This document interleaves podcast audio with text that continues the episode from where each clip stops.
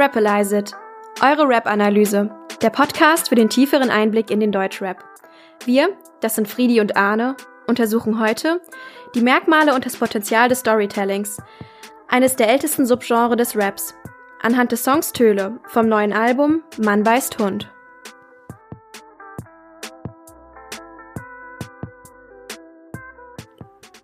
Der Musiker, um den es sich heute drehen soll, gilt als einer der besten Storyteller im Deutschrap, der es schafft, in seinen Texten Kritik an der Gesellschaft zu üben, anhand eigener Erfahrungen und Erlebnissen.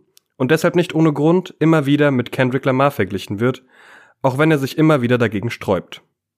Aber erstmal von vorn.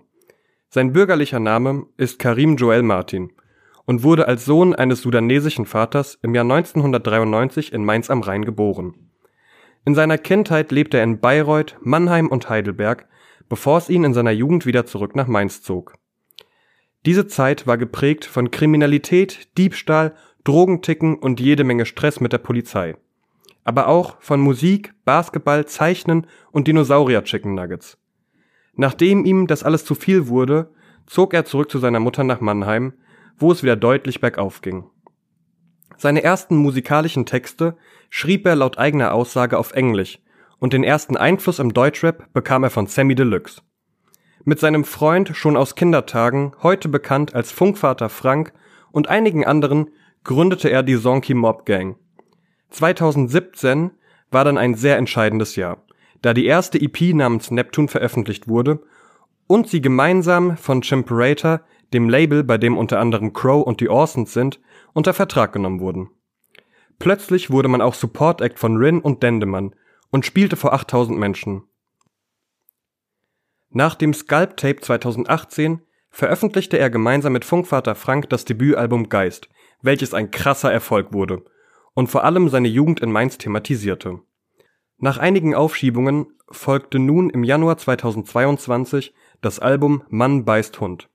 Allgemein bewegt er sich musikalisch zwischen derben Straßenrap und auch dem Struggle von psychischer Gesundheit, von Freunden, die in den Knast gingen oder sich das Leben nahmen und rassistischen Anfeindungen schon im jungen Alter zur Schulzeit. Und heute, ihr habt es wahrscheinlich schon gedacht, geht es um OG Kimo. Wie am Anfang schon erwähnt, befassen wir uns heute mit dem Lied Töle, welches jetzt auf dem neuesten Album Mann beißt Hund erschienen ist. Das Album lässt sich als sehr melancholisch, poetisch, aber auch sehr explizit beschreiben. Und es ist ein Konzeptalbum. Das Album wurde fast komplett von Funkvater Frank produziert, mit einer Ausnahme, nämlich das Lied Zilla, welches von Nintendo produziert wurde. Im Vorhinein gab es wirklich krasse Erwartungen an dieses Album, da ja schon das Debütalbum ein so großer Erfolg war. Die Beats ähneln zum Teil dem Soundtrack eines Horrorfilms. Das ist auch ein bisschen das Konzept des Albums, dass es sehr einem Film ähnelt. Das Besondere auf dem Album sind die Skits. Diese sind Überlegungen zwischen den Liedern. Die sind in Dialogformen, in welchen beispielsweise Gedanken formuliert werden über die Rolle des Menschen. Das allgemeine Thema und der rote Faden sind die Hoffnungslosigkeit und Perspektivlosigkeit. Diese sind dadurch auch sehr passend zu dem Sound. Der Beat von dem Lied Töle ist ein Sample von dem Lied Heather von einem bekannten Jazz-Drummer namens Billy Cobham. Ein kleiner Fun Fact zu dem Lied, wenn man es anmacht, kommt ganz am Anfang ähm, im Hintergrund so ein leichtes Hundegebell, was ganz gut passt, da das Album ja auch Mann beißt Hund heißt. Das Lied von Billy Cobham ist auch sehr, sehr melancholisch, passt dementsprechend auch gut zum Lied. Und beispielsweise das Cover von diesem Lied ist auch in schwarz-weiß gehalten, genauso wie das Cover des Albums Mann beißt Hund. Die Texte auf dem Album sind sehr deutungsoffen und lassen dementsprechend sehr viel Freiraum für Interpretation.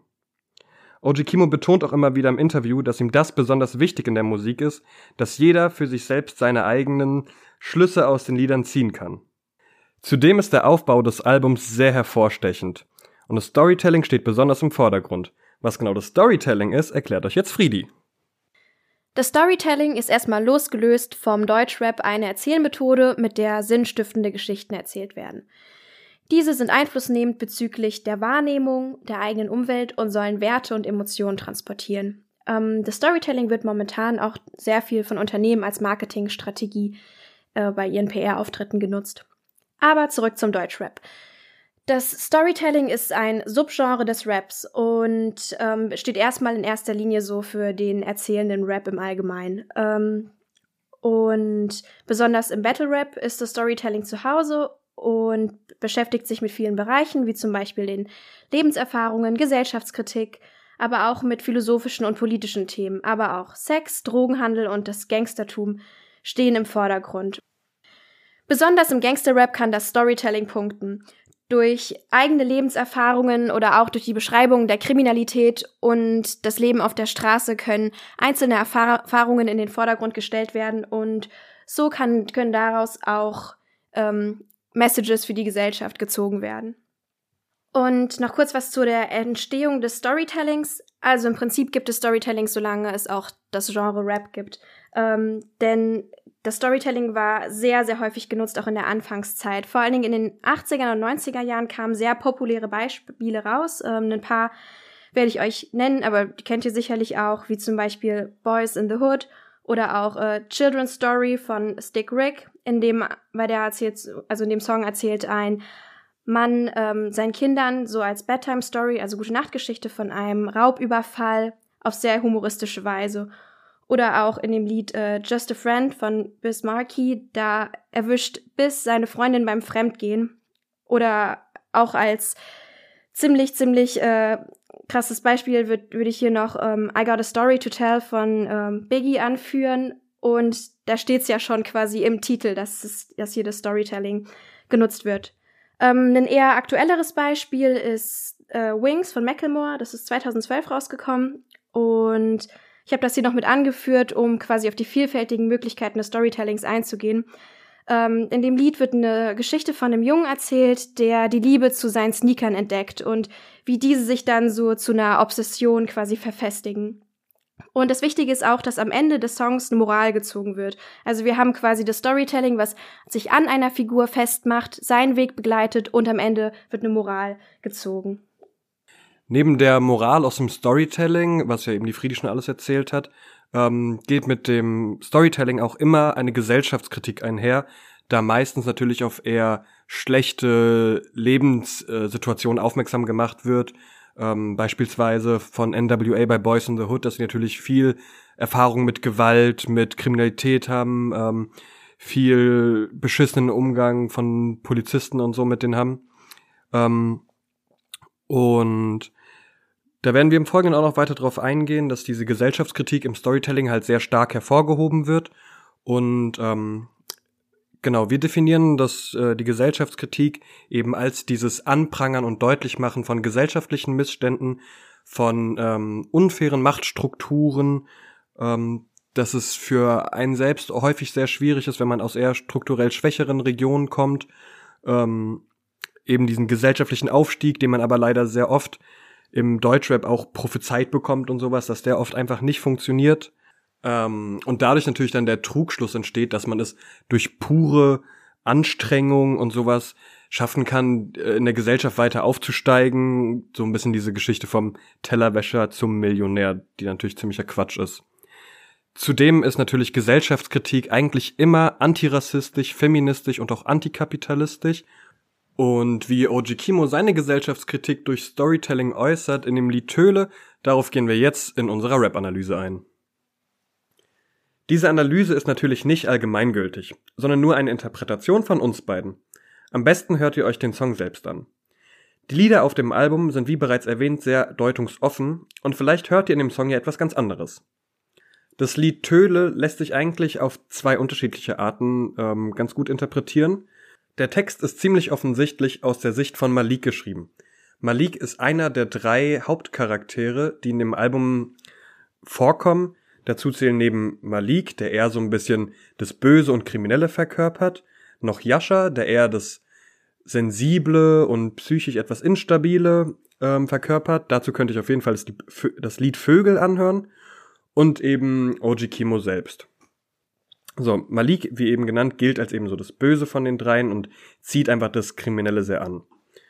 Ähm, Malik ist, wenn man das so deutet, jemand aus Kimos Vergangenheit, der sehr wütend auf Kimo ist, dass er es aus der Siedlung oder eben aus diesem strukturschwachen, aus dieser Region eben rausgeschafft hat. ähm, und sich einfach nicht mehr blicken lässt, da jetzt eben OG Kimo diesen krassen Erfolg hat. Die andere Interpretation ist aber, ähm, der wir eher folgen, dass Malik selbst ein Teil von Kimos Charakter ist, da dieser auch eine sehr kriminelle Vergangenheit hat und sich es nun in einem sehr inneren Konflikt austrägt. Beginnen wir jetzt mit dem ersten Part. Das lyrische Ich in diesem Lied, und wir gehen jetzt davon aus, dass das quasi Malik ist, überhäuft Kimo mit Vorwürfen, da dieser ihm den Rücken zukehrt, zugekehrt hat und Malik einfach weiterhin in der Siedlung festsitzt. Da findet man ganz gute Beispiele im ersten Part. Zum Beispiel ganz am Anfang in der ersten Zeile rappt er, guck dich an, du bist schon lange nicht mehr der Freund, den ich kannte. Des Weiteren auch noch in der fünften Zeile, ich bin immer noch im selben Block. Da zeigt sich eben, dass er selbst noch festsitzt. Ein anderer Konflikt wird sichtbar, dass Kimo ja offensichtlich Geld daran verdient, dass er Geschichten von früher in seinen Liedern einbindet. Da bezieht sich Malik auf den Tod, vermutlich auf den Suizid von Yasha, ähm, und rappt, ich hoffe, sein Tod tat wenigstens deinem Image gut. Oder in einer anderen Zeile, hältst dich für einen Held, nur weil du ein bisschen Geld bekommst. Ähm, da kritisiert das lyrische Ich eben ganz stark, dass ähm, Ojikimo jetzt Kommerz mit diesen tragischen Geschichten macht. Malik selbst definiert sich sehr stark als das Böse. Das sieht man an Zeilen wie Piss immer noch an dieselben Spots oder Ticke noch immer Schnelles aus dem Zwölften oder denn das hier ist meine Siedlung, vergesst das nicht, ich bin der Grund, warum es hier hässlich ist, ich bin der Grund, wieso die Kette unter deinem Sweatshirt ist, ich bin, wieso das Licht der Unterführung erst um sechs erlischt. Ich hoffe, äh, ihr seid mit meinen Rap-Künsten einverstanden. Am Ende kommt es zur Gegenüberstellung von Malik und Kimo und jetzt wird's ziemlich wild. Ähm, in einer Zeile werden zwei Figuren genannt, nämlich Sandmann und Magentamann. Das verstehen wir so ein bisschen als eine Gegenüberstellung von Malik und OG Kimo. Sandmann ist nämlich eine literarische Figur aus dem Werk von E.T.A. Hoffmann, also Eta Hoffmann, ähm, der so ein bisschen die Horrorfigur und das Böse in diesem Werk ähm, darstellt.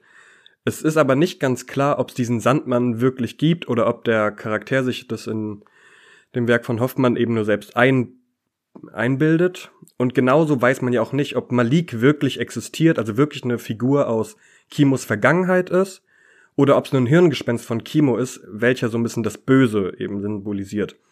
Also Sandmann und Malik gelten beide als das Böse. Magentamann jetzt wiederum ähm, würden wir so interpretieren, dass Magentaman, Magentaman quasi Kimo ist, da zum Album-Release Kimo eine Actionfigur herausbrachte, die er quasi dargestellt hat. Und diese Actionfigur hieß eben Magentaman oder heißt Magentaman. Also da haben wir schon mal diese Gegenüberstellung vom Bösen, diesem Sandmann, und sich selbst, dem Magentamann. Jetzt wird's aber noch ein bisschen verrückter, nämlich die äh, farbpsychologische Bedeutung der Farbe Magenta. Auf der einen Seite bedeutet diese Farbe Dankbarkeit und Mitgefühl. Das entspricht so ziemlich genau den Gefühlen, die Kimo seiner alten Hut der Siedlung gegenüber hat. Aber auf der anderen Seite bedeutet Magenta auch so viel wie Arroganz und Herrschsucht. Und das ist ja genau das, was Malik ihm vorwirft. Also wird im Prinzip in dieser Farbe Magenta nochmal der innere Konflikt von Kimo, diese Dankbarkeit auf der einen Seite, aber auch diese Abgehobenheit und diese Arroganz jetzt nochmal ganz krass deutlich. So viel zum ersten Part. Ähm, kommen wir nun zur Hook. Die Hook ist sehr, sehr, sehr emotional. Ähm, und die Zeile, du wirst nicht nach Hause kommen, denn du bist, du bist viel zu weit weg von zu Hause, das wird immer wieder wiederholt. Und dieses zu weit weg von zu Hause lässt sich natürlich auf der einen Seite als diese emotionales zu weit weg sein, also dass es einfach ähm, schon zu weit weg ist, dass er zurückkommt, aber natürlich auch das Geografische, dass er dort gar nicht mehr wohnt. Dann ist noch eine andere Zeile in der Hook. Damals hieß es Action machen. Damit ist natürlich so rausgehen, Diebstahl, Klauen, Drogen verticken gemeint. Ähm, genau, also damals hieß es rausgehen, äh, nee, andersrum. Damals hieß es Action machen, aber seit du diese Treppen verliest, um uns einzutauschen, will ich, dass du nie wieder nach Hause kommst. Also tauscht im Prinzip Oji Kimo seine Freunde von damals gegen den jetzigen Erfolg ein. So viel zum ersten Part und der ersten Hook. Ich mache jetzt mit dem zweiten Part weiter. Zu Beginn verfestigt Malik die Vorwürfe gegenüber OJ Kimo. Ähm, er beschreibt auch seinen Alterungsprozess, den die anstrengenden Jahre am Block mit sich gebracht haben. Des Weiteren verweist Malik in der Line, es fing kurz zu regnen an und du gehst. auf eine kleine Krise, die Kimo nicht in seinem alten Viertel durchstehen wollte und sich stattdessen für ein Verlassen seines alten Zuhauses entschieden hat. Zudem ist die Line auch in dem Lied äh, Petrichor auf demselben Album zu finden. Und Petrichor ist übrigens der Begriff äh, für den Geruch nach Regen. Ähm, auch die gemeinsame Zeit und die Ziele und Werte, die sich quasi in dem Leben am Blog so ergeben haben, werden in einer weiteren Line betont von Malik, der dann rappt, ähm, alles, was ich hiervon wollte, war nur Hose ficken und Geld verdienen.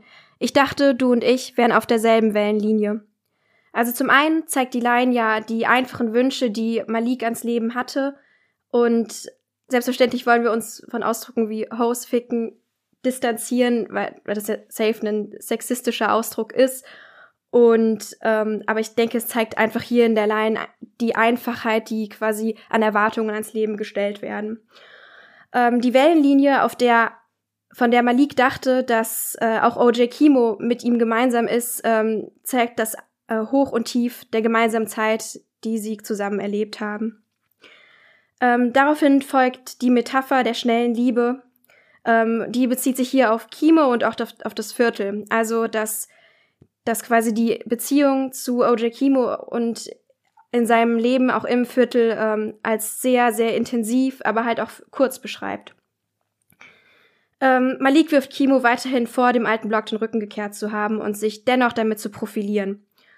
Und das alles, also all die Enttäuschung, die bisher Malik nur stark geäußert hat, äh, manifestiert sich auch in der Familie von Malik, in der Line, meine Mom wäre mies enttäuscht, wenn ich ihr sage, wie du heute bist. Damit wird betont, dass, das alt, dass die alte Umwelt von OJ Kimo trotz des eigenen eigentlichen musikalischen Durchbruches lieber Kimo weiterhin in seinem vorherigen sozialen Milieu gesehen hätte.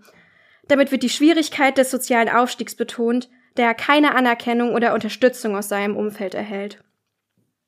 Dann passiert ein entscheidender Bruch in Maliks Appell an, an Kimo, und zwar in der Line, wenn du so vernünftig bist, dann sag mir, wieso hast du mich nicht überredet? Damit wird eine neue Sicht auf das Verlassen O.J. Kimos eingeleitet. Und die Frage steht damit im Raum, wäre Malik gern mitgegangen? Ähm, darauf folgt dann, dann meiner Meinung nach die entscheidendste Line in dem Song. Die fehlt es an Prinzipien, Karim, ich schwör.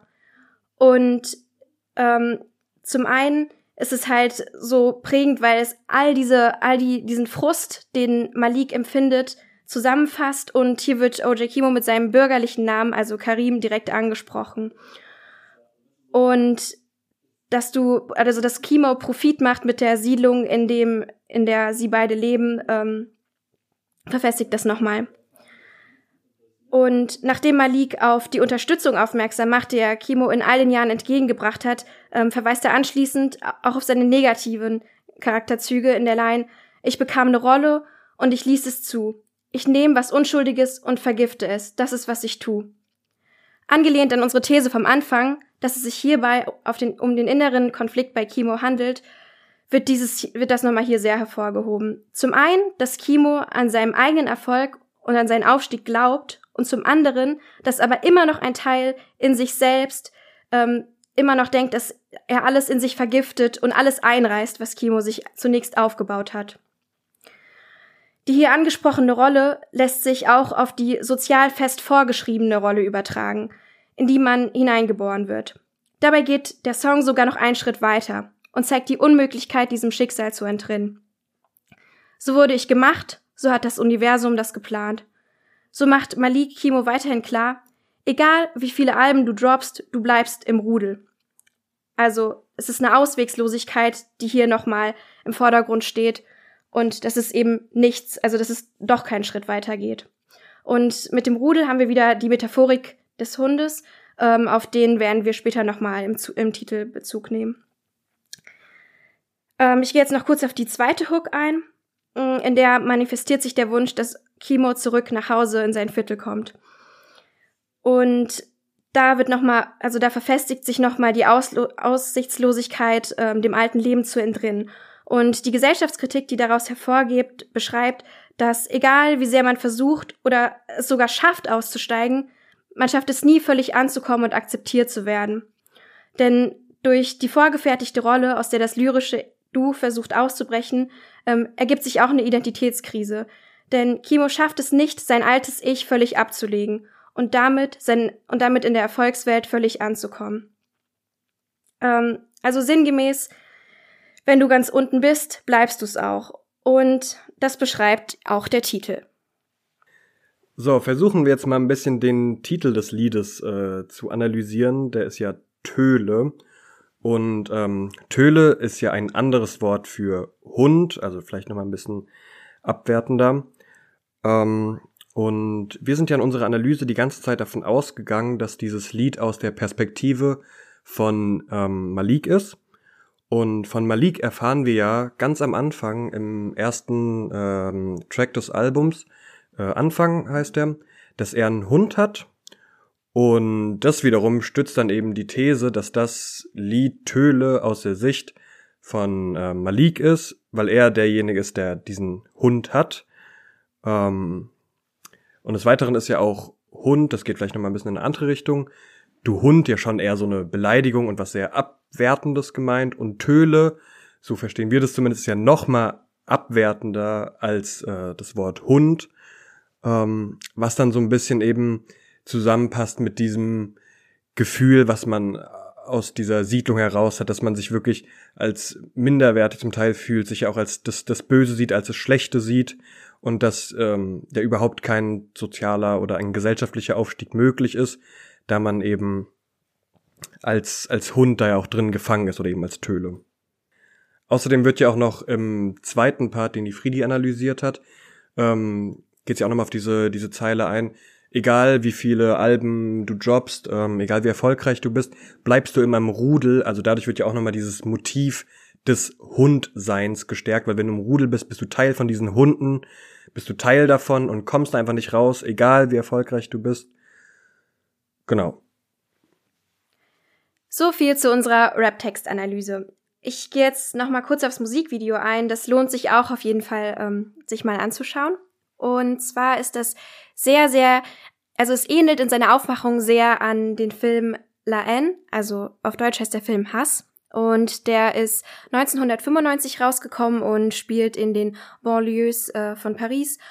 Und ähm, zentrale Themen des Films sind eigentlich die ähm, Gesellschaftskritik und diese Perspektivlosigkeit des Raumes rund um Paris.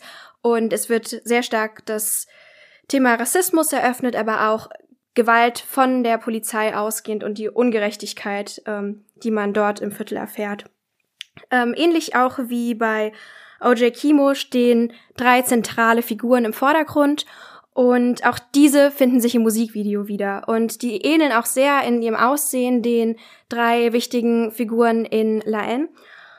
Und Wichtig ist zum Beispiel beim Musikvideo, dass OJ Kimo zu Anfang in dem in einem Kino sitzt und diese Szene findet sich genauso auch in La N wieder und zwar spielt es genau dann, als ähm, die drei Charaktere in äh, nach Paris fahren und damit sich aus ihrem bekannten Raum in den fremden Raum in Paris, also sich dort begeben und ähm, Vince, die Person, die bei La N dann den Anschluss zur Gruppe verliert, ist dort also das erste Mal abgespalten von den anderen, als er dort im Kino sitzt. Und auch OJ Kimo ähm, sitzt dort alleine. Also das, der erste Schritt der Entfremdung wird damit mit dem Musikvideo dann direkt aufgegriffen. Ähm, weiterhin ist sowohl der Film als auch das Musikvideo beides in Schwarz-Weiß ähm, gestaltet und das zeigt zum einen nochmal diese, diese, diese Sicht auf die Welt, die auf den ersten Blick sehr schwarz-weiß wirkt, aber dann bei näherer Betrachtung doch viele graue Schattierungen eröffnet. Und so ist es auch, ähm, auch im Song Töle, dass es ja nicht eindeutig ein Gutes und ein Böses gibt, sondern die Annäherung, die ja dann auch von Malik hin zu Kimo passiert, zeigt ja auch wieder, die Welt ist mehr als nur das. So, nachdem Friedi euch jetzt einige spannende Sachen zum Musikvideo und dem Film La N erzählt hat, würden wir euch gerne noch ähm, jetzt zum Abschluss zwei weitere Beispiele aus dem Hip-Hop nennen, in denen so diese markanten ähm, Formen des Storytellings sehr deutlich werden und auch die äh, Gesellschaftskritik. Und da fängt jetzt die Friedi mit einem Lied von Haftbefehl an. Genau, also ich gehe jetzt kurz auf Aslaks Sterben Jung 2 ein. Ähm, und zwar haben wir da ja schon durch das Intro mit Du willst Gruselgeschichten hören, ich kenne eine Menge, die Einleitung, die ja schon mal direkt den äh, Song selbst, also der Song ordnet sich damit ja schon selbst in Storytelling ein. Und ähm, Haftbefehl beschreibt in dem Lied ähm, das Leben eines Geflüchteten, der in Deutschland ankommt und dort direkt Kontakt äh, mit Drogen und auch zum Drogenhandel bekommt ähm, und in diese Szene quasi abrutscht und auch dort kein Entrinnen mehr irgendwie möglich ist. Ähm, des Weiteren beschreibt er sehr, sehr, sehr detailliert auch das Leben im kriminellen Raum und explizit im städtischen Raum und das Lied endet dann mit Welcome to Frankfurt. Also allgemein lässt sich ja hier auch wieder schön ähm, das was wir schon vorher im Storytelling festge also feststellen konnten, auch hier in dem Song wieder feststellen, dass, ähm, dass ein Einzelschicksal sehr stark beschrieben wird, an der dann auch wieder eine Gesellschaftskritik deutlich wird. Also, dass kein sozialer Aufstieg möglich ist. Und ähm, Arne hat euch jetzt noch ein weiteres Lied mitgebracht, ähm, und zwar Mitch von Fat Tony. Genau, bei Mitch von Fat Tony sind auch Drogen eine ziemlich wichtige Rolle in diesem Lied. Ähm, da geht's erstmal ganz harmlos los. In der ersten Strophe beschreibt er so ein bisschen sein Aufwachsen. Ähm, in München ist das, ähm, dass er in der Nähe von einem Park aufgewachsen ist, ähm, wo er regelmäßig eben Drogenabhängige gesehen hat und äh, auch äh, Sachen erlebt hat, dass irgendwie sein Vater ähm, geholfen hat, jemandem, der gerade fast an einer Überdosis krepiert ist, dem dann nochmal geholfen hat und so. Ähm, Genau, dann im zweiten Part ähm, geht es dann ein bisschen weiter, dass sich äh, das lyrische Ich, äh, vermute dann eben Fatoni, ähm, mit diesen Charakteren aus dem Park auch stark identifiziert, weil er dann in der Jugend eben selbst mit Drogen experimentiert. Jetzt vermute ich nicht mit ganz so harten Drogen, also da geht es dann eher um Gras, wie im Lied beschrieben wird, aber dann eben auch im Park rumhängt. Ähm, nachdem er dann aber zum Ende des zweiten Parts nochmal beschreibt, wie er dann umzieht und dort auch wieder ähm, auf ähnliche Schicksale, nenne ich jetzt mal, getroffen ist. Ähm, wo er eben diesen, diesen Struggle mit dem Leben, mit dieser Sucht ähm, beschreibt, wo dann eben ganz klar dieses, äh, das weiter transportiert von diesem Einzelschicksal, was wir quasi im ersten Part kennenlernen, dann dieser Identifizierung Anfang des zweiten Parts und dann ähm, im dritten Part wird es dann genannt. Äh also im Prinzip wird ja hier die die äh, Gesellschaftskritik, die ähm, erst durch das einzelne Schicksal quasi dem Hörer näher gebracht wird, wird hier in die Welt hinausgetragen. Also genau diesen Schritt, den wir beim Storytelling immer haben. Also wir haben das Einzelschicksal, wir projizieren das auf uns selbst und nehmen daraus was mit und nehmen dann diese Kritik mit und um die also in unserer Wahrnehmung, wie wir die Gesellschaft wahrnehmen. Genau das macht Fatoni ja auch bei Mitch. Genau diesen Dreischritt. Ja. Genau, ähm, das war's jetzt soweit äh, mit unserer ersten Folge von Rappelize It. Äh, wir beide hoffen natürlich, es hat euch irgendwie gefallen und ihr habt ein bisschen was mitgenommen und äh, wir können euch auf jeden Fall empfehlen, euch alle drei Lieder mal anzuhören. Dazu, da wissen wir noch nicht so ganz, wie wir es umsetzen, aber das kriegen wir bestimmt hin. Gibt's dann irgendwie eine coole Rappelize It Playlist, der solltet ihr auf jeden Fall dann folgen und dann könnt ihr euch immer die Lieder dazu anhören, schaut euch die Musikvideos an.